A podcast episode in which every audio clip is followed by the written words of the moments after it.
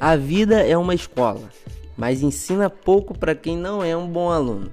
Eu sou Caleb Loureiro e eu tenho um conselho. Você tem um minuto. Eu admiro muitas pessoas que sabem dar boas respostas. Às vezes eu fico com raiva de mim por não responder algumas incoerências que eu vejo por aí. Definitivamente eu não sou a pessoa que responde na ponta da língua e responde bem, com um bom argumento. As respostas ela vêm de situações que acontecem ou de perguntas que fazem. E às vezes a gente faz a pergunta errada, sabia? A questão não é porque Deus permitiu tal coisa, mas sim para que Deus permitiu tal coisa. Romanos 8:31, Paulo diz: "Que diremos pois diante dessas coisas? Se Deus é por nós, quem será contra nós?" E no 37 ele fala: "Mas em todas essas coisas somos mais do que vencedores."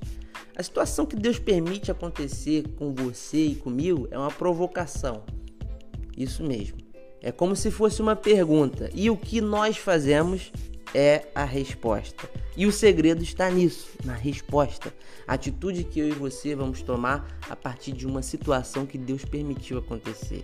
O conselho de hoje é: Deus permitiu? Isso é uma pergunta. O que você vai fazer é uma resposta. Não se esqueça que em Jesus nós somos mais do que vencedores. Então, não questione Deus, não pergunte o porquê, mas sim para quê. E sua resposta deve ser seguir em frente, porque desistir não é uma opção. Siga em frente. Deus te abençoe.